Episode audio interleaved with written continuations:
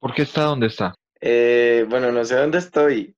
Eh, ahorita, ahorita, no sé, creo que justo después de, de graduarse de la universidad hay mucho, mucha crisis exi- existencial.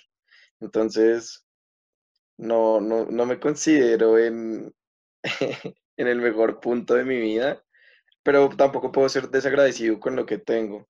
Entonces, creo que estoy en el lugar en el que me merezco en este momento y en donde debo estar.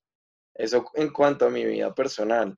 No sé si, si en, en el sentido de, de las redes es la pregunta, pero pues también ahí pensaría que, eh, no sé, creo que fue un golpe de suerte. En cuanto a las redes, ahorita en TikTok, pues tener los seguidores que tengo, tengo casi treinta mil, es eh, todo, todo, todo, todo empezó desde un golpe de suerte, que fue el primer video que subí, que tuvo muy buena recepción y de ahí en adelante la gente me empezó a decir que hiciera más videos imitando la voz de, de Alvarito. Entonces de ahí en adelante como que, pues sí, lo, lo quise hacer porque me parece divertido y poco a poco, bueno, TikTok es una plataforma que permite mucho crecimiento, ¿no? Entonces, pues los seguidores que tengo son por la misma plataforma que te deja llegar a más y más personas cada vez, entonces, eh, no sé, siento que es un golpe de suerte y ya. ¿Qué fue lo más estúpido que hizo por presión social? Ush. Eh, no, muchas cosas. Yo creo que la presión social, cuando uno es un, un peladito, eh, da muy duro. Yo creo que muchas veces estuve en grupos sociales donde no quería realmente estar o donde no me sentía cómodo y era por no sentirme solo. Entonces, eh, no sé, en el colegio o en la universidad también estuve rodeado de personas que no me convenían tanto, o sea, como que no, no eran tan buenas para mi vida, por así decirlo, y esa presión social de no querer estar solo, de tienes que estar con amigos y hacer amigos en esas etapas de tu vida, porque si no te vas a quedar solo en adelante. Eh, eso, eso es muy estúpido porque uno tiene que juntarse con personas que, que le sirvan, personas que uno, con las que uno se siente bien, no por obligación. Entonces, pues creo que eso es de las cosas más estúpidas que he hecho por presión social. Algo que, por ejemplo, en una fiesta le dijeran, usted es un marica si no se mete un poperazo o algo así. No, en cuanto a las drogas, nunca he podido ceder, o sea, nunca he cedido ante esa presión social, porque pues, bueno, para nadie es un secreto que en cuanto a drogas sí hay mucha presión social, pero no, no he tenido como, no me he sentido presionado por eso. Entonces, como que no, que tiene que fumar o que tiene que hacer esto, o sí, o usted es muy bobo si no lo hace, o este tipo de cosas. No, no sé, no me he sentido presionado. Digamos que si he bebido o hecho cosas, será porque quiero y no porque me sienta que debo hacerlo. Entonces, en ese sentido, no, no, no creo que me haya afectado la presión social, porque desde muy pequeño la he sufrido. ¿Cómo hace los gestos de sus videos? ¿Cómo es que canaliza la voz de Alvarito? hombre, esa, esa pregunta siempre me ha gustado que la hagan porque Porque quisiera poder responder cómo hace, no sé, Lalo Garza o estos actores de doblaje que son todos profesionales y te dicen, engola aquí y hazla más, el timbre más agudo, hazla más brillante. No, no puedo responder de esa forma, a pesar de que tengo cierto conocimiento en lingüística, pero lo que sí puedo decir es que es una voz muy airosa, entonces dejo salir mucho aire cuando la hago. Entonces todo el tiempo como que cuando, cuando hablas así, de esta forma, no sé si se nota que todo el tiempo está saliendo mucho aire. Como que dejo salir mucho aire, entonces eso es un, como lo clave en cuanto a la voz. Y el timbre, bueno, el timbre, la ventaja es que puedo hacerlo, o sea, mi timbre de voz da para eso. Es muy parecido como el mismo color, eh, no es tan distinto, no es tan lejano, o sea, porque no es una voz aguda Eh, y lo, creo yo que lo más importante, porque cualquier persona puede estar haciendo así, hablar así, eso no es tan difícil. Pero lo más importante y lo característico para hacer esa voz es la entonación. Eh, Alvarito todo el tiempo está, sube y baja la voz. Ese tipo, terminar las frases como como que te vas hacia abajo en la entonación, luego sube otra vez la entonación en ciertas partes de las frases. Es como un patrón que se repite en todas las frases. No importa lo que estés diciendo, siempre se va como a repetir ese, ese patrón de voy arriba, estoy acá en lo máximo, cuando expreso algo con mucho sentimiento, pero luego me voy para abajo. No sé, algo así siento que es la clave para la voz. ¿Cuál es su teoría apocalíptica favorita? Eh, no sé. Ush, yo creo que la- las, las que tienen que ver ahorita con viruses, ah, con virus y pandemia y, y que todo después va a ser un mundo post-apocalíptico en el que nos van a, nos van a tener que poner más restricciones de las que tuvimos ahorita en esta pandemia. sí, ya va a ser como mucho peor. Me gustaría, o sea, no me gustaría que pase, pero me gustaría llegar a un punto en el que yo diga, tenía razón, ah, porque, no sé, es interesante, ahorita ya lo estamos viviendo, pero ahora imagínate que fuera mucho más mortal eh, el virus. Y, y, pues hay muchas cosas, o sea, tampoco creo que va a ser en cuanto a zombies, no, no creo que vaya a existir como muertos vivientes o algo así, pero es, pues siento que es probable que, que tal vez alguna amenaza biológica nos, nos vaya como a, reducir el número de personas. No sé, siento que puede que suceda. Tal vez eso. O las armas biológicas en su defecto, ¿no? Cuando se, pues sé que, sé que obviamente están súper em, prohibidas y todo, pero hay gente que las está utilizando, ¿no? Hay gobiernos que las usan, entonces tal vez, no sé, una guerra de armas biológicas o algo así en el que le tiren antrax al pueblo de tal país o algo así, sería terrible. A ver, ¿qué es lo más peligroso que ha hecho?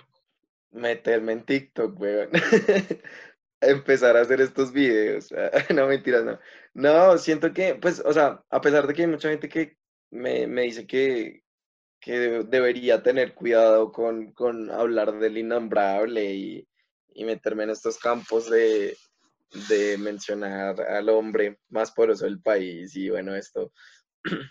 No, yo no veo el peligro en ningún lado porque pues no soy la única persona que hace esto y soy, soy de los más recientes en hacerlo. O sea, hay muchas personas que lo han hecho antes y evidentemente sí les ha pasado algo, pero, pero en cuanto a redes sociales hay muchas personas que critican al innombrable y pues en ese sentido no, no, no, no, no me parece tan peligroso, pero algo que sí sea peligroso que yo haya hecho, no sé. Por ejemplo, algo de niño, robarse algo.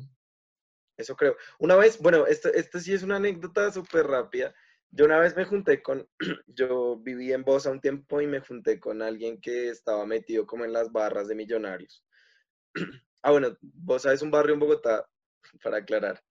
Bosa es un barrio en Bogotá que, que pues es al sur, entonces hay mucho barrismo y bueno, no es tan, no es tan seguro como Barrio Rosales. Ah, mentiras.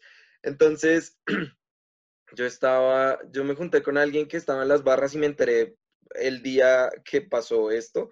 Y fue que estábamos como en, en el barrio normal, tranquilitos, él y yo jugando. Estamos jugando como a, a hacernos pases con el balón normal, a hacernos pases. No mentiras. Estábamos jugando a tocar el balón suavecito.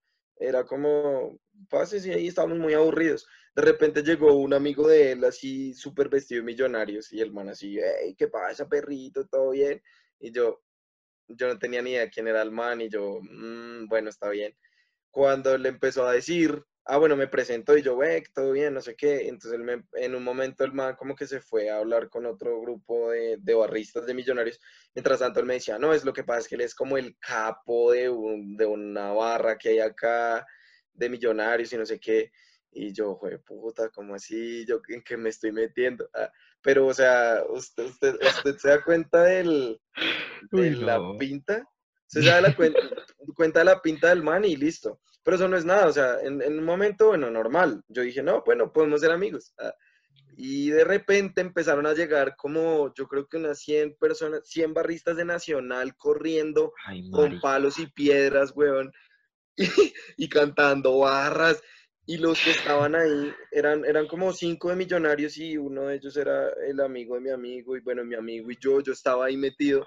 Cuando esa gente Nacional empieza a correr con palos y piedras hacia nosotros y yo, marica, y los que estaban ahí de millonarios eran a, como a, a provocarlos más, marica, y les cantaban No. cosas y yo, Claro, cuando en un momento ya estaban ya demasiado cerca y arrancamos a correr. Y yo no sé por qué terminé metido ahí. O sea, yo, yo solo estaba jugando fútbol con mi amigo y eso fue muy peligroso porque sé que si me cogen, no, no me van a llevar a, a rezar o algo así. Entonces, pues sí, eso fue divertido. Ush. Sí, peligroso. Eso es uno de los visajes peligrosos de aquí de Colombia. Total. Pues, a uno lo confunden y le hacen un falso positivo. O, o termina uno quién sabe en dónde. Ush. Y créame que yo sí sé de eso. Ah, Una hombre. vez en mis épocas de pseudo vigilante, que eso fue cuando 2016, 2017, que me intentaron atracar. Y yo en ese afán de, bueno, marica, no hubo ningún tombo por aquí, ¿yo qué putas hago? Yo no tengo nada con qué defenderme, compremos cuchillos, ¿vale? Hijo de puta, comprémoslos. Ok. Entonces, en una de esas, comprando cuchillos, yo no sé por dónde putas nos metimos. Nos metimos a una zona muy paila, huevón. A comprar una katana super chimba. La Y de un momento, y de un momento a otro, estábamos, estábamos en una olla, huevón. ¿Qué? Y sí, estábamos en una olla. Estábamos en una olla. Y yo dije, ay, hijo de puta. Y escuchamos sirenas. Escuchamos sirenas y yo dije, ay, marica, estamos encaletados hasta el putas, nos van a llevar. Y eso, no, corra, huevón. Y Sí, yo sí. diciéndole a ese marica, corra, huevón, ahí viene la tumba. Y no, puta. Uno de esos, de esos jíbaros diciendo, quédense con nosotros, nosotros los protegemos. Adópteme, maestra. Parce, ¿qué sería de Sebastián en este momento? Eh, no sé, grabando su podcast desde, desde la olla. ¿Cuál es el susto más cercano a la muerte que ha tenido? la misma del barrista. La misma de los barristas. Porque yo salí corriendo y, y detrás mío habían 100 barristas, yo qué sé, 50 o 100 barristas de Nacional y yo ni siquiera soy de ninguno de esos dos equipos y ni siquiera era como fanático o parte de una barra ni nada y por accidente terminé allá metido por, por tener malas amistades, ¿no? Y, y yo corría, marica, yo tenía miedo, yo decía, donde, donde me caiga, donde me tumben, donde alguna cosa pase, aquí quedo, claro. Entonces, entonces nada, en algún momento cuando vi la oportunidad eh, y vi que no, y vi que como entre las calles del barrio ya podía coger otro rumbo, o sea, separarme de ellos, me separé y ya, y me cambié, me quité como lo que tenía encima y me hice el bobo y ya. Después volteé a mirar, o sea, después volví como hacia donde estaban y me di cuenta que se estaban dando, marica, porque esos, esos cinco barristas estaban era como atrayéndolos a una trampa. Marica, yo me sentí en, en el medioevo, una cosa así, weón.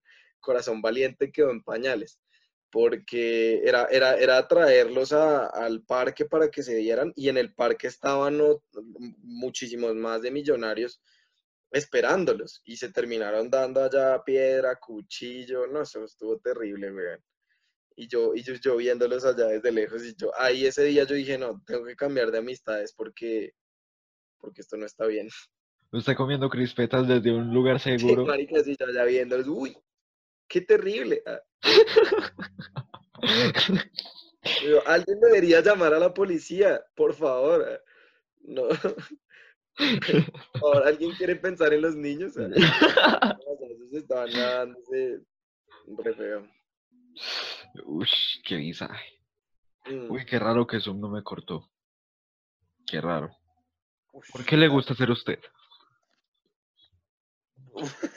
Bueno, es- es- ahí ya estás asumiendo que me gusta ser yo y, y tal vez no.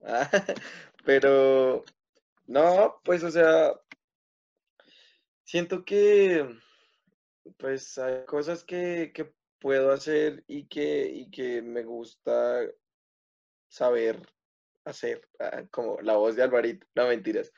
No sé, me gusta al- algo que me queda fácil, creo que aprendo las cosas un poco rápido. Tampoco soy muy genio o algo así, no, solamente tengo una facilidad como en retener información en un corto tiempo. O sea, aprendo rápido algunas cosas. Y eso es una ventaja para muchas cosas, para, no sé, para, y para lo más útil que puede ser entrar a, un trabajo haciendo algo que todavía no sabías hacer bien, para lo académico, porque, bueno, aprendes un tema nuevo y no te queda tan difícil, o incluso hasta para lo más recreativo que puede ser las redes, no sé, te aprendes el, no sé, te aprendes algo que sepas del algoritmo de la red social que manejas, alguna cosita y, empiezas a ver cómo es que empieza a funcionar y, puedes como hackearlo, no mentiras, pero puedes como utilizarlo a tu favor. Entonces, no sé, eso, eso siento que me gusta en cuanto a ser yo, porque tengo eso, tengo memoria fotográfica chévere. Pero, pero ya como que, ¿por qué? Porque, porque me toca. Ya, Se me ocurrió un chiste muy piro. A ver, La gonorrea sirve para ser detector de autos. ¿qué? No Esos piros, esos piros que se anotan las placas de los carros. Sí, sí, sí. Ah, eso se llama ca- calibrador. El que le va diciendo como que a cinco minutos, la, la, la 27 va a cinco minutos. Yo, es que hay trabajo, lo que falta es apoyarlo. ¿Qué es lo que le estresa de su público? No, y no hay algo en particular que me estrese, pero, pero digamos que siento que hay personas que como que se ríen de algo que no entienden, porque es que me, me lo han hecho saber. O sea, me en, digamos, en algo de Alvarito, me, me dicen como, ah, qué chistoso eh, eso de, no sé, esa vez, esa vez me preguntaron, ah, qué chistoso que hayas dicho el mono jojoy, ¿quién es el mono jojoy? Y yo, eh, o sea, bueno, no entiendo por qué te ríes si no entendiste la referencia, pero, pero así pasa a veces. Y pues no los culpo porque pues hay muchos, hay muchas personas del público que son, son niños todavía. Entonces como que bueno, tal vez seguramente no vivieron eso o no les, o no se los contaron, no vieron esa información en algún lado. Tampoco es que uno se ponga a googlear el mono jojoy y algo así, pero, pero no- bueno, no es solo con eso, es también con otros temas como, no sé, las referencias a los falsos positivos y ese tipo de cosas.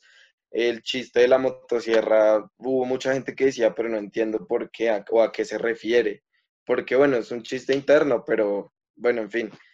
Eh, eso no me estresa. Digamos que me gustaría que, que como que sirviera más de forma informativa mm, y que de verdad pudieran solucionar esa inquietud, porque en mis videos no van a encontrar la respuesta. No me gusta hacer las cosas explícitas. No me gusta decir como, ay, no, un falso positivo es cuando un niño de, un joven de Soacha. Bueno, no, no, o sea, puede que lo mencione, a pesar de que sea cruel, pero no me gusta ese tipo de, no me gusta hacerlo informativo porque tengo que tener una postura seria para hacerlo informativo. Y tengo que como ir a fuentes, informarme de cosas y no me siento en la autoridad de venir acá como el chico de este chico de este, este creador de TikTok que es muy interesante, que siempre sube las cinco noticias del día, el hombre se informa y hace, y hace su tarea súper chévere, pero, pero, pero porque precisamente ese es el contenido que él hace, es algo informativo y él tiene sus bases y eso. Yo, por otro lado, yo trato de no hacerlo explícito porque es algo que puede ser sarcástico y, y, y ya es eso, como pero no me estresa, solamente como me gustaría poder ayudar más en ese sentido. Y ya.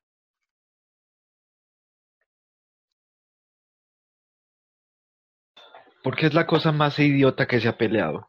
Mujeres, no mentiras, no mentiras, no, no, no. Eh, sí me acuerdo en el colegio una vez por orgullo.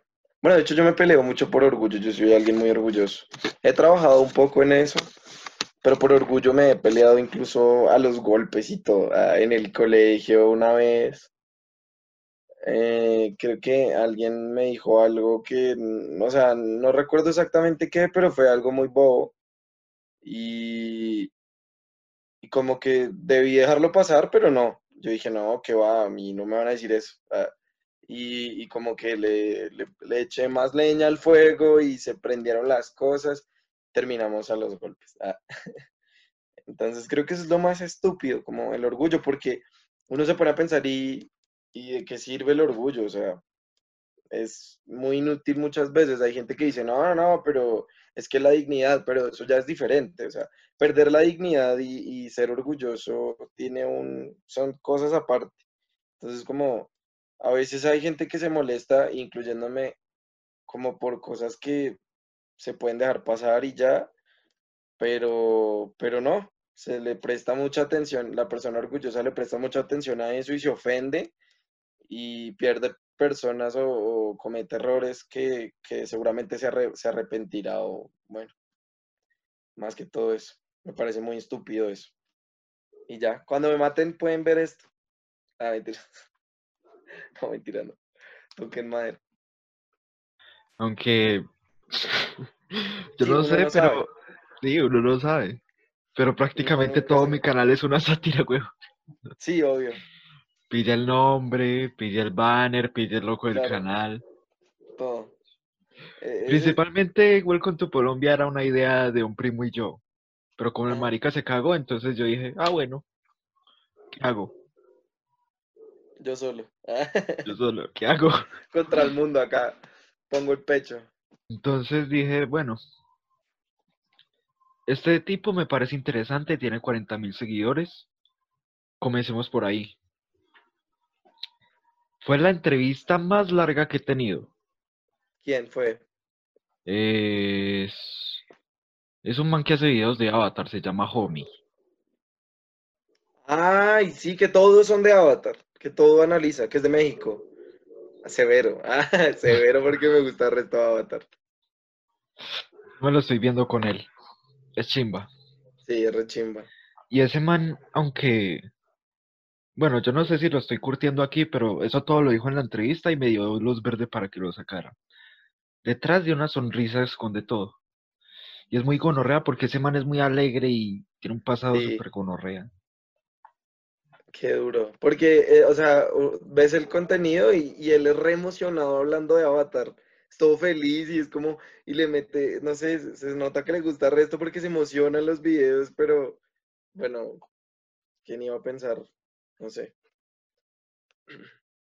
Y por eso también me pareció extraño, porque ahí están todos los videos subidos, todos. Uh -huh. Y raramente ningún seguidor de él dijo, homie, está en peligro con rea. Este marica en cualquier momento se suicida. Nadie dijo eso porque nadie los ve. Y me pareció también muy extraño. Es como si alguien no quisiera que vieran esos videos. Pero bueno. Conspiraciones locas mías. Teorías que todos tenemos. Y eso también me ha pasado con muchas otras personas, como por ejemplo Nico Sastre o Brad Welton. Muchos seguidores de él los aman. Uh -huh. Y en las entrevistas de ellos hablan cosas muy personales y nadie los ve. Es como si entre más personal fuera la entrevista, menos gente la va a ver. Sí, es literal, pero eso es muy cierto, o sea, yo me he dado cuenta que por lo menos en, en los directos que he hecho, que son solo como dos, hay gente que, que me, me escribe como, oiga, pero ha- haga la voz de Alvarito, o sea, yo lo veo por, por hacer voz de Alvarito, no hable como usted y yo, "Eh, está bien, eh, hola, o sea, lo que pasa es que me duele un poco cuando ya hablo demasiado como Alvarito, o sea, puede que yo no sea tan interesante como Alvarito, pero, pero pues, hey, eh, no sé, también soy un ser humano, pero pasa mucho, pasa mucho que la gente se enfoca en el personaje y deja mucho atrás a la persona que está detrás. Y pues no los culpo porque pues obviamente uno está en las redes sociales para consumir esos personajes y, y puede que, o sea, no es obligatorio que te intereses por el que está detrás, pero, pero es un poco cruel a la vez, ¿no? Porque uno no sabe, en, en ese caso que comentas también, puede que haya muchas personas que detrás de lo que muestran las redes eh, eh, se sienta vacía, sola, o, o lo haga solamente por no sentirse así y tal vez la gente no, no como que no, no le importa eso. Entonces es cruel, pero pues, ¿qué le vamos a hacer, no? Tampoco es como, hey, oye, si, si, si ves mi contenido tienes que preguntar cómo estoy. No, pues tampoco. Pero hay muchas personas que es- pues están así también muy aburridas y les encanta la vida personal de los otros. Sí, Por sí, hay ejemplo, gente que... sí, con Benny Benítez eso sí me sucedió. Muchas personas sí vieron lo que él decía, porque estaba muy aburridos y como él tiene Shadowban, es el man que le dije que cien- tiene ciento y pico de seguidores, Sí. ciento y pico mil. Y entonces, como que no lo ven a él y ahí sí les surge el morbo por lo que él dice. Ush, claro, claro, porque, porque cuando no, cuando ya no muestran, o sea, cuando hay una razón controversial detrás de, del Shadowban, hay gente que sí le interesa. A mí me interesa, como, hey, hey, pero ¿por qué te Shadowbanearon? O sea, ¿qué hiciste mal? Quiero saberlo más. Ah, digamos, yo, yo, por ejemplo, me vi la entrevista que tienes con Rafa Solano, que también me interesaba saber un poco más de él, porque yo siempre veo su contenido y yo digo, este man, ¿por qué sabe tantas cosas? Ah, entonces yo dije, acá no puedo saberlo todo en TikTok. Esta entrevista estaría muy útil para saber este man por qué sabe tantas vainas. Ah, porque me gusta mucho lo que sube, es, me parece muy chévere ese contenido. Y es un ejemplo. Un poquito gonorrea por lo de las armas, pero se lo comprendo. Pues, Ya. apuesto es un man estrato 4 para arriba que, o sea, no le ha tocado vivir lo que uno vive en Suba o en Bosa o en Kennedy. O sea, en Kennedy si uno no tiene una de estas, vaya pues salga a la calle por ahí a recoger a su hermana a las 4 de la tarde por barrios oscuros. Queda muy gonorrea. Pero no, tampoco. Yo creo que, o sea, yo creo que sí, bueno, es más peligroso, hay más delincuencia y esto, pero pues tampoco es que tengas que estar prevenido a, todo lo que suceda, ¿no? Creo yo, como, bueno, sí es más peligroso obviamente que otros barrios, pero tampoco hay que andar con una navaja. O sea, no sé, yo he vivido mucho tiempo en el sur y, y no, no me ha hecho falta. Ah, si, si me hace falta, te aviso. Ah, mentiras. Pero, no, no, si me van a robar, yo les hablo como Alvarito y ya, todo bien. Ah, No, pero digo por, que me los llevo. Ah, pero por ejemplo, un argumento desbaratando la idea de él es que justamente pasó lo que creía que iba a pasar. Él dijo que teníamos ciudadanos entrenados para defendernos. Y marica, justamente tres semanas después de eso sucedió lo de Javier Ordóñez. mm. Y yo dije, güey, puta, se lo dije a este marica. Fue como eso, se lo dije, que pasan después de mucho tiempo y usted siente la satisfacción porque Sí, sabe que se lo dijo a esa persona. sí, claro, pues es controversial. eh, El tema de ese porte de armas también es una discusión que está en Estados Unidos.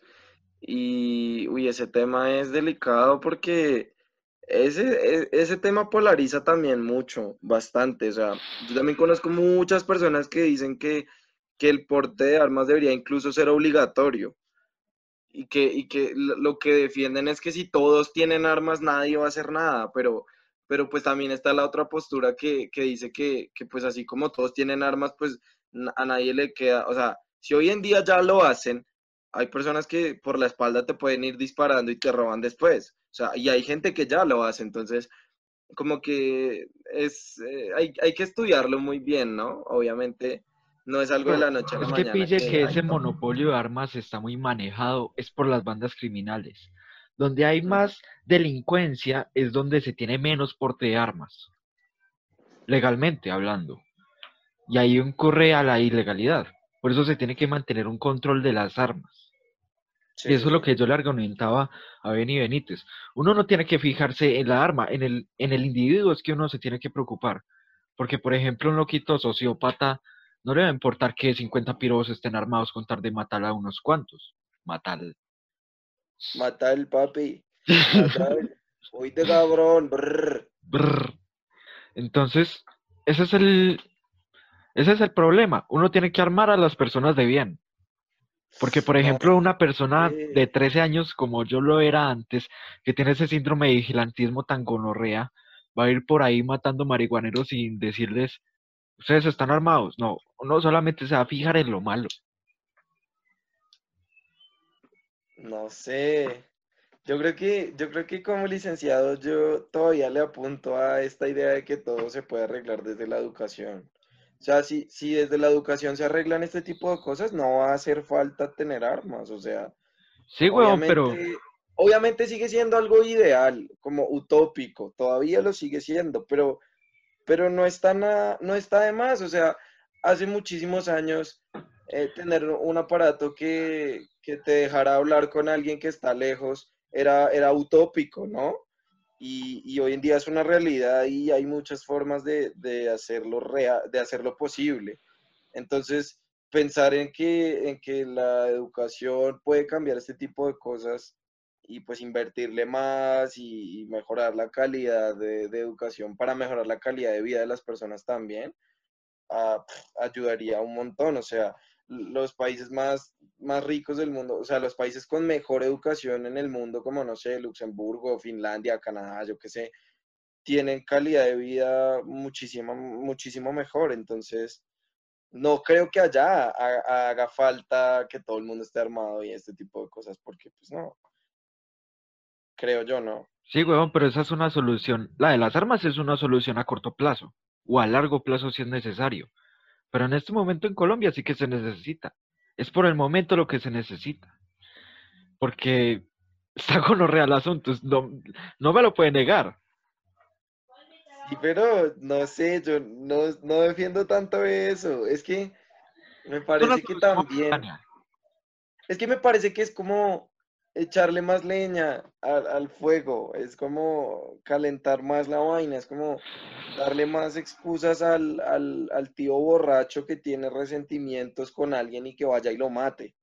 O sea, y, porque es que no solamente va a ser para defenderse a sí mismos, o sea, la gente to- no, no está lista para eso. O sea, la gente va a tener un arma y, y si no saben manejar esa vaina, si no miden esas, ese tipo de consecuencias, pues tragedias y peor todo, ¿no? No más, no más, por ejemplo, este, el, el médico que, que mató a tres personas que lo iban a robar en un puente y el hombre se fue a pagar un montón de cargos y bueno, y fue súper criticado que como así que este man porque tenía armas y otros decían, no, pero bien porque eran ratas. Entonces ahí está como un choque de ideas muy fuerte. Se puede portar para cosas buenas tanto como cosas malas, pero por eso le digo la regulación del individuo. Obviamente no le voy a dar un arma a una persona alcohólica, porque yo he vivido con personas alcohólicas y sé que esos pirobos no, ni siquiera son capaces de pensar por sí mismos. Se la puedo dar a una persona, a un ex militar que sabe la definición de un héroe, que pasó todos, todo su servicio con, con honores y hizo lo bien para su país. Yo le voy a dar un, un arma a una persona así. Por eso es que en Estados Unidos están tan jodidos. Eso es lo que también argumentó Rafa Solano. Es porque antes defendían su territorio de los, de los británicos y de los indios. Sí. Pero ya no hay ni indios ni, ni británicos, solamente hay terroristas y negros. Qué puto. No, no, no, eso está mal. Ey, ey, ey. Es Terroristas, negros, latinos, mexicanos, hay de todo. O sea, es cruel, pero, pero es Pero es cierto. verdad. Eso creen, eso creen muchos blancos. Ah, No, pero yo tengo amigos negros y sé que esos pirodos son severa calidad. Pero también me bueno, he tenido problemas con personas negras. ¿Qué? Yo tengo amigos negros y los tolero. Ey, ojo, los Ey, tolero. oh, ojo. No, no, o sea, No, siento que allá, allá sí hay un racismo, allá hay mucho más racismo. O sea, acá obviamente hay racismo. A mí me mole, me choca mucho cuando hay gente que dice en las redes, porque lo he visto mucho, pero en Colombia que va a haber racismo si hay tanta, mm, tantas personas afrocolombianas. Eso es mentira. Falso, acá hay mucho racismo, pero allá es una cosa increíble, o sea, esta cosa de Black, Black Lives Matter no viene de, desde que murió George Floyd, o sea, esto es de hace mucho antes y, y la historia de Estados Unidos está construida en el racismo, o sea, es como tantas cosas, desde la música hasta, yo qué sé, eh, movimiento social, hay muchas vainas que están ahí eh, como alrededor del racismo y es como, hey, oye, no tiene sentido porque tienen muchos afroamericanos allá. Pero bueno, Sí, weón, y un estudio decía que los negros en Estados Unidos son agresivos porque su cultura los dice así. Porque si no son agresivos con los blancos o con otras etnias, van a terminar en un conflicto. Si no marcan su territorio y se hacen respetar, van a terminar en un conflicto. Eso decía el estudio. Pues yo, Ahora, yo, Otro, otro man, otro gringo, no sé cómo puta se dice, pero es este marica que viaja por todo mundo, dijo, es Luisito comunica, no mentiras.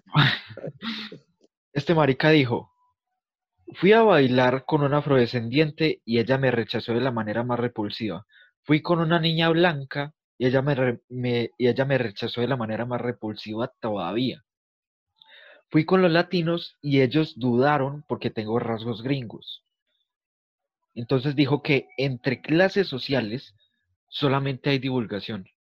Solamente si son grupos muy grandes tienen este compartimiento de grupos.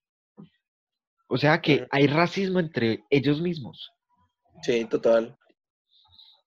O sea, yo, yo también viví eso.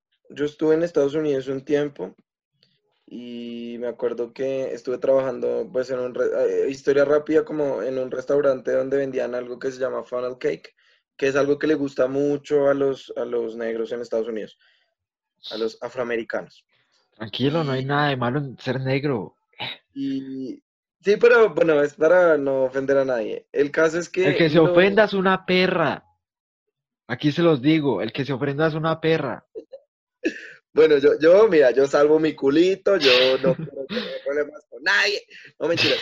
Pero entonces yo estaba, yo atendía a muchas personas afro y, y noté eso que tú estabas diciendo, que ellos son así fuertes, o sea, como que entran culturalmente fuerte porque como, como que algún sentido es como, en algún sentido es como la supervivencia del más fuerte o algo así, como, como que ellos no, no pueden dar el brazo a torcer en ningún lado, en ningún momento, como no pueden bajar la guardia porque, porque, sabe, porque saben por lo que han pasado. Entonces, en ese sentido sí, sí lo veo y se me hace muy entendible porque es que el, el, el que da papaya, por así decirlo, pues es el que joden, es el que termina asesinado por un policía.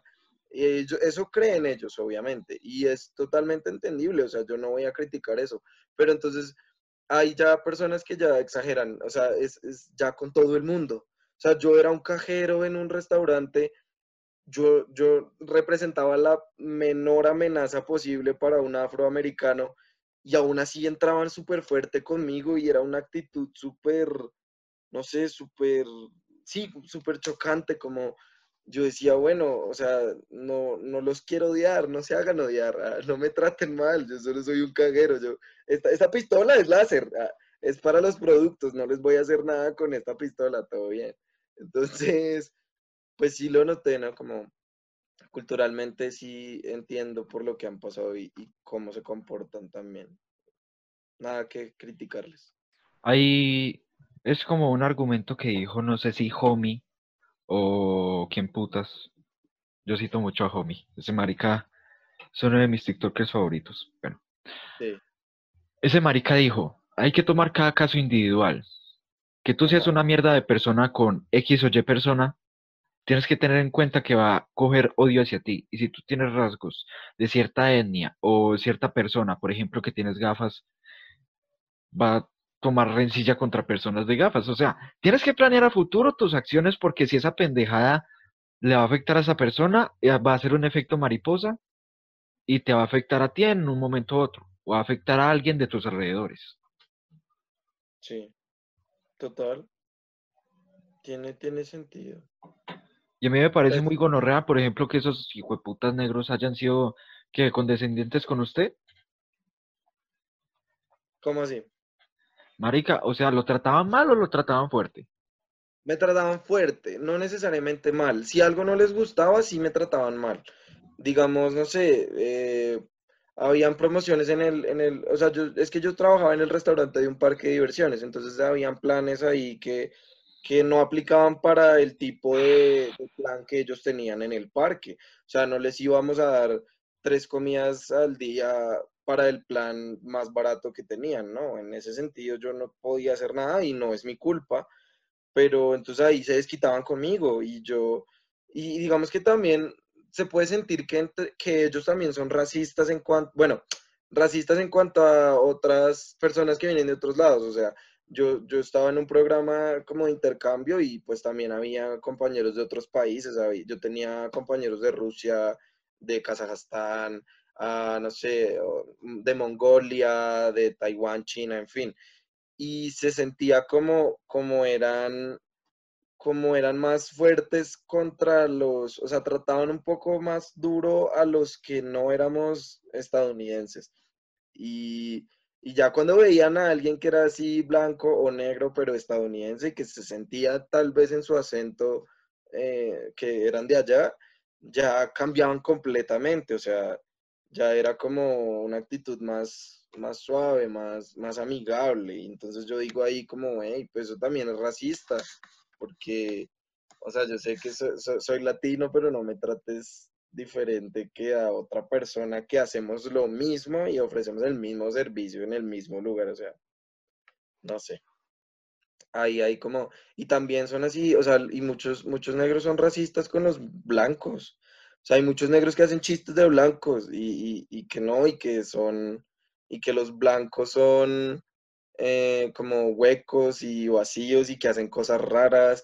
Hay, hay, hay personas que lo hacen en humor, como Dave Chappelle o, o no sé, o como Eddie Murphy, que hacen chistes de, sobre, sobre los blancos y, y son buenos chistes pero ya el estereotipo que ellos tienen de, de hablar mal de los, de los blancos, que a veces ya es racismo porque exageran, o sea, un blanco no tiene derecho a bailar o cosas así, es como, pues, o sea, sí es un estereotipo y puede ser chistoso, pero no, tampoco lo lleves hasta allá, no sé.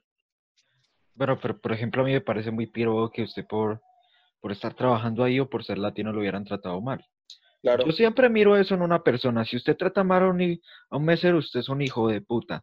Y yo sí, algunas veces me he peleado en centros comerciales o en, hasta en un D1 con un marica que se le estaba montando una cajera. Yo le dije, bueno, ¿qué pues gonorrea? ¿Qué nos vamos a dar los pares por la cuchita o qué? Y ese marica ahí mismo se le bajó. No tiene que ser parado con personas así. Y yo no voy a tolerar eso porque usted sea negro o porque sea indio. A mí me importa un culo. Si usted está tratando mal a otra persona, eso ya es problema mío. Mm. Porque estamos en una puta comunidad. Claro, y más un país que tiene tanta gente que, mm, que viene de otros lados, o sea, tienen muchísimos latinos, muchísimos asiáticos, gente de todos lados, o sea, y los mismos negros que están ahí son también como racistas con, con, los que vienen de otros lados, eso tampoco tiene sentido. Es como, ok, tú defiendes, muchos de ustedes defienden que, pues sí, que, que el racismo está mal contra los negros, pero, pero no están haciendo nada en cuanto a los latinos y los asiáticos que también están allá y que son comunidades muy grandes. O sea, no digo que todos, obviamente no, hay muchísimos negros que yo allá de hecho tenía muchos amigos negros que de hecho me caían mejor que, que muchos blancos porque eran como que, o sea, como que se entendía que ambas minorías, por así decirlo, eh, había como más confianza, como no sé, de alguna forma. Era bastante interesante. Pero en cuanto a clientes, o sea, como lo que son los customers del, lugar al que yo atendía eran mejor los blancos. Increíble, porque incluso yo tenía muchas Karen que, que se quejaban de cualquier mierda, pero, pero aún así no me trataban mal a mí, trataban mal al lugar. Entendían que, que si algo no les gusta es culpa del lugar, no es mi culpa. No se desquitaban conmigo. Entonces es como, no sé, mi experiencia. Ahí la viví así. ¿Usted qué opina de la ola política? Bueno, no sé si política, pero de influencers así como la Gran Colombia. Rafa Solano, Lucas Vaquero, K-Pop, los tres hablan en sí de política y de cosas sociales. Eh, ¿Cuál otro? ¿Colombiano? No. Es que en Colombia tenemos muy poquitos influencers de esos. O si no, no son conocidos. Sí, sí, sí. Bueno, ahí sí, bueno, yo qué opino ahí. Sí conozco, bueno, aquí no tanto realmente. Conozco a Rafa Solano, lo sigo desde hace ya tiempito y a Lucas Vaquero también lo conozco. No sé, me parece, sé, sé que esa discusión está también mucho en México. En México hay muchos también creadores que hablan de los mismos temas y, la discusión es súper interesante. En cuanto a estos en Colombia, eh, a pesar de que tú digas que igual sí hay pocos. Eh, siento que es muy importante, sea quien sea, que como que esté preparado a, con argumentos y que tenga las, los recursos a la mano, o sea, la información o que haya leído muy bien y se haya enterado mucho del tema antes de empezar a, a, a hacer una crítica de ese sentido, porque una crítica vacía no va a llegar a nada si tú dices, es que el feminismo está mal visto y es una mierda, ¿y dónde están tus argumentos? O sea, obviamente eso es lo que pelean muchas personas. Digamos, en el caso de Lucas Vaquero, yo me he dado cuenta que él, siempre está abierto a decirle a la gente, venga papi, hagamos un debate, no sé qué. Eso es chévere, eso es importante, es la, es la idea, ¿no? Eh, de hecho, ayer estaba viendo TikTok y vi que uno de los que estaba como en discusión con, con Lucas Vaquero le respondía que que listo, que un debate, pero, pero le restringió, como que hizo la restricción de temas, le dijo, vamos a hablar solamente de esto, esto, esto. Yo digo ahí como, no sé si eso sea, no sé si eso tenga sentido, como, ¿para qué vas a restringir los temas si ya criticaste otros, otros más? O sea, entonces creo que si uno se va a poner en esa tónica, cosa que ahorita estoy tratando de evitar porque de hecho eh, he visto una chica que le gusta mucho comentar, no, me acuerdo mucho de su nombre ni nada, pero me criticó un video que yo hice reaccionándole a, un video de Mar eh, y me puso como, ay, ¿cómo, ¿cómo les duele la cola cuando, cuando les tocan a Mar? Y yo, hey, pero es que yo no, yo no hice ese video por defender a Mar, sino porque también me aludí. O sea, porque lo que yo defendía era que yo también soy de la Javeriana, por así decirlo. Yo también soy de una universidad privada y eso no me priva eh, de criticar eh, ciertos temas. O sea, no importa de qué universidad eres, tú tienes todo el derecho a criticar a Uribe o a Petro o a quien sea. O sea, no es como que no, no, no, no, no. Tú eres de esta universidad, no, tú no puedes hablar de, de tal cosa, no. Obviamente no. Y de hecho ese es el concepto de universidad que, cuál es el otro sentido, ¿no? Entonces, siento que sí hay que tener em, como las, las herramientas, hay que leer, hay que informarse, hay que estar listo para tener sus argumentos y todo, tener garantes y respaldo y todo, y ya ahí sí te puedes meter al tema de la vaina.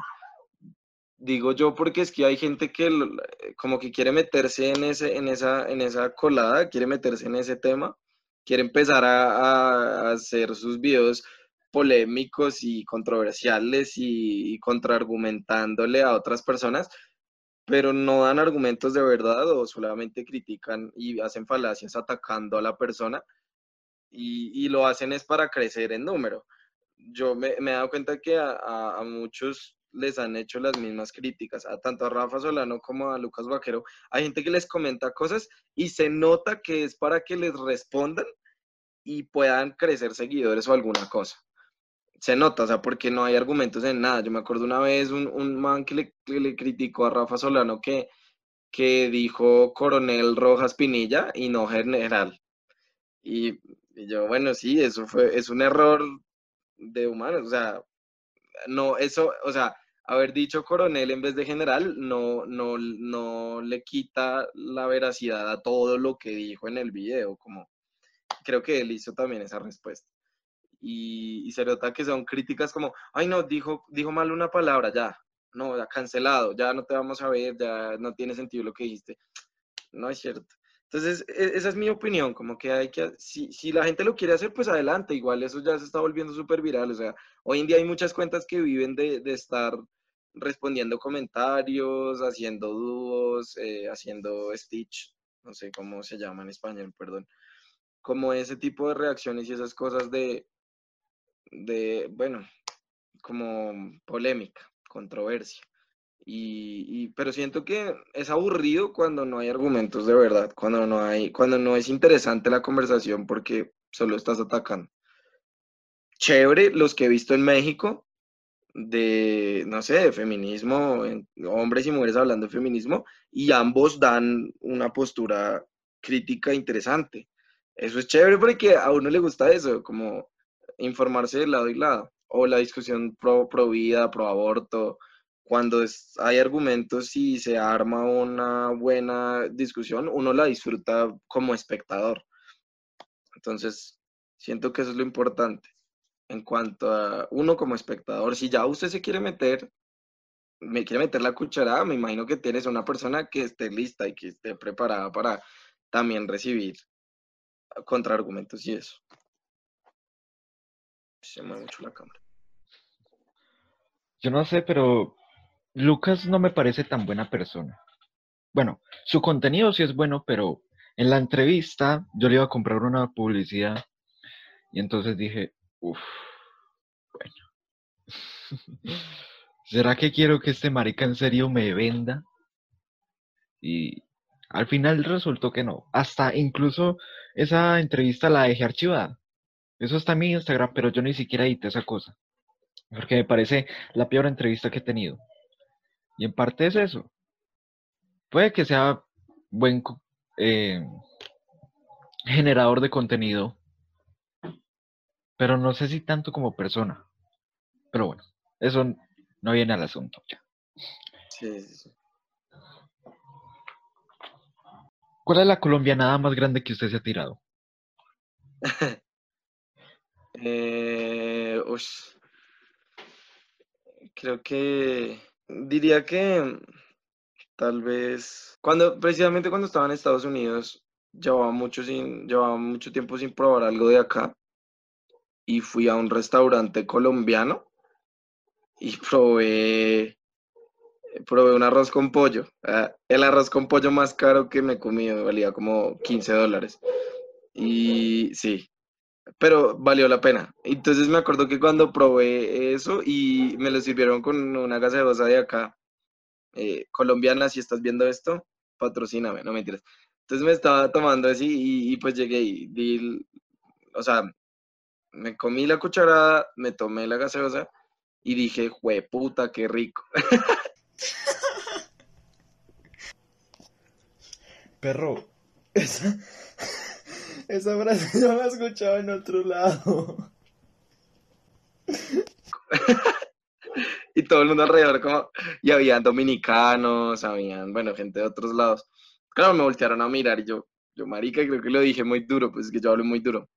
Entonces, eh, entonces todo el mundo me miró así como, el David colombiano que, y ya, eh, tal vez fue eso porque, porque decir esa frase es muy de acá. Ah, eh, pero lo sentí, o sea, me llegó al fondo del alma, fue como, sí, me hacía mucha falta comer algo de, de, mi tierra. Y ya. Creo que es. ¿Por qué se fue a Estados Unidos? Uy, eh, fue un programa de intercambio que se llama Work and Travel. Entonces tú te vas, digamos, tienes que estar estudiando. Entonces tú te vas a trabajar a, a un parque de diversiones con ese programa y el, el sponsor te da como todo, te ayuda con todo el papeleo, con todo el programa, bueno, en fin. Y la idea es que te vas allá, trabajas en un, bueno, en cualquier am, sector dentro de un parque, de- parque de diversiones y a cambio, pues, puedes estar viviendo en Estados Unidos un tiempo. Yo me fui por tres meses en el 2018 y tres meses en el 2019. eh, y es divertido porque es todo el verano, entonces es un ambiente en el que hay gente de otros países, hay, pues también conoces gente de allá, o sea, conoces, mm, sí, gente que vive allá en Estados Unidos, tanto gente blanca, gente negra o latinos, bueno, gente con ascendencia latina, de todo. Y es una experiencia muy chévere porque también puedes viajar y conocer ciudades allá, puedes pedir permisos en ese mismo trabajo y quedarte una semana viajando. Eh, y ya, era por eso. La razón por la que me fui fue más para mejorar mi nivel de inglés por, lo, lo veía casi obligatorio por, por la carrera que esta- estaba estudiando, pues que estudié ya. Eh, entonces, pues para ser un licenciado en lenguas modernas, eh, siento yo que sí es necesario tener un buen nivel de inglés y quería mejorarlo, practicarlo mucho más, entonces trataba de, de aprovecharlo al máximo y me sirvió bastante, de hecho, porque mejoré mucho en listening y en speaking y ya, eso, esa fue la razón por la que me fui. ¿Por qué decidió estudiar su carrera? Porque no sabía qué más estudiar, no mentiras. Eh, no, parce, le, le cuento que yo quería ser músico. O sea, yo siempre, desde muy pequeño yo quería estudiar música y quería como dedicarme a eso, pero, pero para, para, para estudiar música en una universidad tienes que pasar unas pruebas y unos exámenes porque tienes que tener unos conocimientos básicos y yo no los tenía. No, yo no sabía nada de teoría, sabía tocar guitarra apenas y un poco de, teclado, algo de piano, o sea, muy mínimo. Sabía leer partitura, pero así muy despacio, que de hecho todavía sigo leyendo igual de despacio. Em, quería estudiar música, pero eh, después, pues no falta cuando alguien, creo que es muy común que uno quiere estudiar algo relacionado a artes o algo así, y alguien en la familia dice como, "Ja, bueno, ¿y de qué va a vivir, papi? Entonces a mí me cortaron ahí el sueño cuando me dijeron eso, yo sentí la presión de, de no, no puedo hacer esto por más que quiera, y, y dije, bueno, ¿para qué otra cosa soy bueno? Entonces me puse a pensar y, y pues a mí me iba muy bien en inglés desde siempre. Entonces fue como, pues nada, estudiemos eh, lenguas. Eh, y, y digamos que poco a poco le fui cogiendo más el gusto a la carrera. Al principio no sabía nada, al principio, al principio fue emocionante. Los primeros dos semestres era como, wow, esto es algo súper chévere porque es lo que me gustaba hacer, pero más profundo. Luego en mitad de la carrera ya era como, no sé, ¿será que esto sí es lo mío? ¿Será que la licenciatura? O sea, yo, yo sí serviré para ser profe. Luego tuve mi, mi práctica docente y bueno, ya los últimos semestres antes de graduarme y, y le volví a coger mucho más el gusto al tema. Me enamoré mucho de la lingüística, que es también algo que vimos en la carrera. Por ahí me gustaría como, o sea, por ahí es donde más me gusta lo de mi carrera. Eh, aunque enseñar también está súper chévere. Entonces, pues estudié por eso, porque realmente fue lo que vi a la mano. O sea, ya, ya estaba en 11 y yo dije, ¿qué voy a estudiar? Y ya.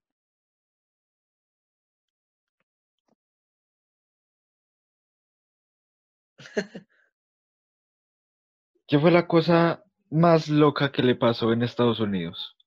Me robaron, yo conté eso en el directo que hice eh, el domingo, pero me robaron eh, 300 dólares.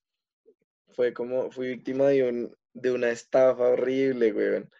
Fue, eso fue muy loco porque no me lo esperaba. Es que también fui muy huevón, esa es la palabra, huevón, estúpido, porque resulta que yo iba a comprarme el celular que tengo, iba a comprarme este celularcillo eh, por Amazon. Lo pedí por Amazon, bueno, resulta que hubo un problema, como puede pasar, normal, y, y no, no se iba a demorar más de lo que, de lo que yo podía esperar porque ya me iba a devolver a Colombia. Entonces yo dije, no, cancelemos. Entonces llamé para decir, no, voy a cancelar esto, por favor devuélvanme el dinero porque ya se va, ya se va a demorar mucho, necesito mi dinero porque me voy para Colombia. Y resulta que yo no sé por qué, pero terminé hablando con alguien de, de con un indio, vaya. Y el hombre, pues yo, obviamente es creíble porque muchos call centers de, de cualquier servicio están allá en India o pues tienen muchas personas de India. Y yo, bueno, normal. Entonces me empezaron a decir que la solución para, para que me devolvieran el dinero era que supuestamente, es que fui muy estúpido, repito, supuestamente mi dinero, esos 300, o sea, el celular valía 300 dólares. Eh, entonces yo decía, bueno, eh, me dijeron, el dinero está at- ata- atascado en no sé qué, bueno, me, me daban un montón de razones que yo, ok, bueno, está congelado. Y para, es- para descongelarlo, usted tiene que eh, meter 300 dólares más en su cuenta de Amazon, algo así, para que le devolvamos en total sus 600. Entonces yo rápidamente, yo, pero ¿cómo? ¿Cómo debo hacer eso? Yo estaba súper afanado, súper preocupado. Me había sacado como el espacio en la hora del almuerzo para, para hacer eso. Y yo dije, no, rápido, rápido. Entonces, listo, ¿qué, qué hay que hacer? Entonces me dijeron, no, váyase a la tienda de gasolina que le quede más cerca y, y cómprese tarjeta de regalo de Amazon. Y yo, ok. O sea, hoy en día lo, lo digo y me da vergüenza admitir que caí en algo tan estúpido, o sea, que caí tan bobamente en eso, pero en su momento el afán, el estrés, la preocupación y todo me jugaron en contra. Entonces, nada, fui y le di la información de la tarjeta de Amazon por 300 dólares y, y eh, sí, regueva. Y el man, y el man, ah, muy bien, muy bien, es muy buen trabajo, ahora quédese ahí, por favor obviamente, bueno, me hablaba en inglés. El man me decía, quédese ahí, espérese a que, espere un momento mientras ya miramos, no sé qué. Cuando al rato no, resulta que no se pudo porque tienen que ser con transacciones de mil dólares. Entonces necesitamos que meta otros 400 y complete los mil dólares y ahí sí le vamos a devolver la plata. Claro, yo ahí dije, ya ahí por fin reaccioné y dije, "Hue puta, me robaron. Entonces yo, obviamente yo me emputé mucho y le decía, pero hey, veo, o sea, necesito mi plata. Menos mal no le di los datos de la tarjeta. Yo, porque yo, porque claro, él me los pedía, me decía, por favor, confírmeme el número de tarjeta. Y yo, no, no, no, ¿cómo así? O sea, usted debe tenerlo en el sistema, ¿por qué me lo está preguntando? Yo no se lo voy a dar. Eh, o sea, ya cuando por fin desconfié. Yo le decía, dígame los últimos cuatro que tiene ahí, los últimos cuatro dígitos. No me los decía y yo, no los tiene, ¿cierto? Rata asquerosa. Entonces, entonces ya cuando me di cuenta que me robaron, mm, utilicé la típica de pedir el manager. Yo, hey, de, habla- pásame a tu manager o a tu supervisor. eh, y me pasó, literal, el man era como, bueno, está bien, ya le voy a pasar al manager. Hola, soy el manager. Era como la misma persona, huevón, y yo. Y paila, y ahí ya lo último que hice fue des- desahogarme, puteándolo diciéndole que, que era una rata asquerosa y, y ya me robaron esos, esos 300 dólares. Ya después, antes de llegar a Colombia, como la, la última semana, ya cuando me iba a devolver, ahí ya pude contactar al verdadero Amazon y sí me pudieron devolver el dinero. Pero menos mal, porque es que tuve que luchar demasiado. Pero esos 300 de las tarjetas de regalo sí los perdí. Nada que hacer. Por huevón. ¿Qué fue lo más random o lo más extraño que usted se quedó como, uy, gonorrea, ¿qué pasó aquí en su trabajo? en Estados Unidos? Uy, no sé. Random, como extraño que me haya timbrado, vaya. Yo creo que cierto acoso laboral, ah, pero no hacia mí, sino eh, lo que pasa es que había, yo tenía un amigo que estaba también allá, también era colombiano, y el muchacho, pues el muchacho es gay. Y el supervisor del muchacho también era gay. Y lo acosaba, pero lo acosaba re feo, marica. Yo me acuerdo que él me contaba que le decía, le decía que, que no, que, o sea, que no lo, no lo dejaba irse a la casa hasta que, hasta que pudieran hablar. Y cuando, lo, cuando ya le dijera que, le decía que hablaran, era para invitarlo a salir, que, que "Ey, oye, eh, pues era un, el, el supervisor de allá era como, de allá, sí, era un blanco, un blanco americano. Y, le, y entonces como que era pues mucho más grande y la vaina y que a veces dice que lo cogía, le cogía las manos así como, sí, le cogía las manos así fuerte y, y le decía, espera, no te vayas y cosas así, marica. Y yo le decía, hey, pero ¿por qué no, no le dices a alguien? O sea, eso ya es pasado. Y el, y el man como que no, como que decía que, que no era para tanto, que estaba relajado, que le molestaba un poco, pero que se, se lo aguantaba. Y yo, no sé, eso no me parece que esté muy bien, pero bueno, allá él. Y, digamos que en un momento sí me dijo que le daba miedo que, que digamos que el man le, le volteara la torta y, y tuviera él que, no sé, que devolverse a Colombia o alguna cosa así. Entonces, pues ahí yo no metí la cucharada porque yo dije, no, ¿para qué? Em, o sea, ¿para qué me meto yo? No sea que de verdad le pase algo a este man, lo manden de vuelta a Colombia y, y sea mi culpa, entonces yo no dije nada. Y ya, y después él como que salieron juntos y porque por fin se dio ante eso y, y quién sabe si le, le sirvió de Sugar Daddy por un tiempo, quién sabe, no sé. Pero eso fue muy raro, fue muy extraño porque de hecho creo que era menor, creo que el, el- ese supervisor era, tenía como 17, 18 años y mi amigo 20, 22, 23, era rarísimo, pero pues obviamente la contextura de, de un, en Estados Unidos es mucho más grande, o sea, incluso más grande que todos nosotros. ¿Cuál es el cliente más extraño que le ha tocado atender? Marica, esta pregunta es la mejor pregunta de la vida porque la tengo clarísima, weón. Era un man, ah, todo emocionado. Yo, yo trabajaba en un restaurante como de comida mexicana. Marica, es que saltó ahí mismo, ahí Marica, mismo. tengo Porque, porque es que, es que tengo el cliente más raro de todos, weón. Era, yo trabajaba en un restaurante que se llamaba Burrito Cantina y era como una especie de chipotle, funciona igual, algo así más o menos como el Muy acá en Colombia. Y es como de que te armas tu plato con tu comida o un burrito, bueno, en fin.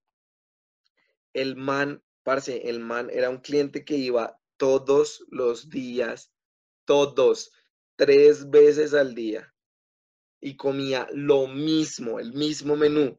El hombre tenía como, yo creo que una especie de, discapacidad cognitiva porque no hablaba muy bien, pero el man, marica, es que es increíble que uno coma, yo creo que ni los perros se, acostumbran tanto a comer lo mismo todos los días. Ese hombre, parce, comía lo, el mismo burrito de carne de res con las mismas cosas y siempre tomaba Cherry Coke, esa Coca-Cola de, de cherry, de cereza.